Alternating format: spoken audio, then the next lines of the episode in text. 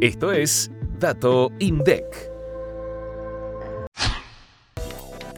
El estimador mensual de la actividad económica registró una caída de 1,3% interanual en julio de 2023. Al mirar la serie desestacionalizada, se observó un aumento de 2,4% respecto a junio de este año. 11 de los 15 sectores que conforman el EMAE crecieron a nivel interanual. Las variaciones porcentuales más altas se registraron en los sectores pesca y explotación de minas y canteras, y le sumaron 0,34 puntos porcentuales al nivel general del EMAE.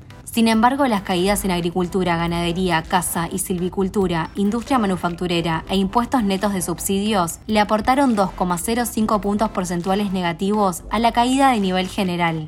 El sector del agro, que descendió un 14%, acumula su décimo séptima caída interanual consecutiva.